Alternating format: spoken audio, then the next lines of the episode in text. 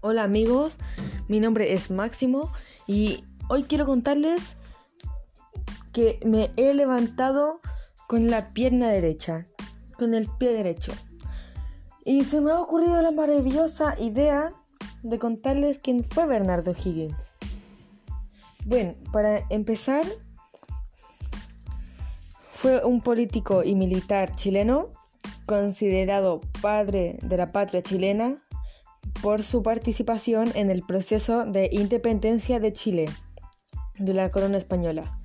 Como bien saben, España descubre América en 1492, conquista todo el territorio y forma todo su imperio. Pero en, a partir del 1800, todas estas colonias empiezan a levantarse y a revolcarse para conseguir su propia independencia. Los criollos, gente nacida en Chile, querían independizarse de la metrópoli España. Tenemos el caso de José de San Martín en Argentina y Bernardo Higgins, pues es el puntual en Chile. Nació en Chile el 1778 y murió el 1822. Era hijo de un gran terrateniente en Chile que había sido designado gobernado por otra parte de España de Chile.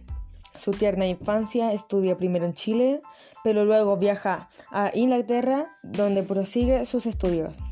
Una vez terminados, vuelve en barco hacia Chile, pero como había guerra y eso, su barco es hundido y llega a España, a Cádiz.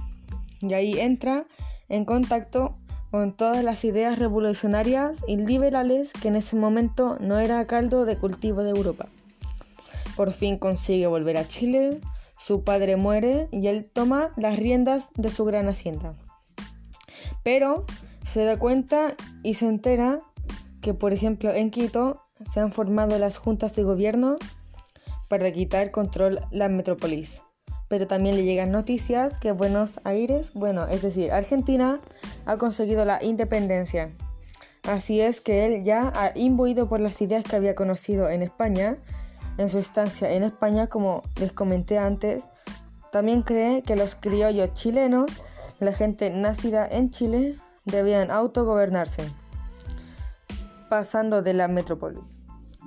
Es así, es como él empieza a montar la defensa de su territorio en contra de los realistas.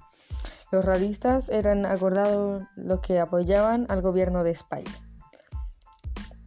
Tanto es así que después de una serie de batallas, victorias y, y tregua, no entraremos en detalle ahora, al final consigue ganar territorio, también lo pierde, pero se firmó una tregua y él se exilia a Argentina. Allí conoce a José de San Martín y junto a él cruzan los Andes para volver a Chile y seguir con la revolución. Es en 1822 cuando cruza a los Andes para liberar Chile.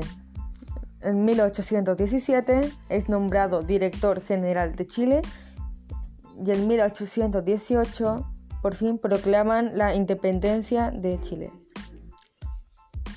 Él ocupa diversos cargos de importancia hasta que al final de sus días decide volver a su hacienda para encargarse de sus negocios, hasta que finalmente muere en 1822.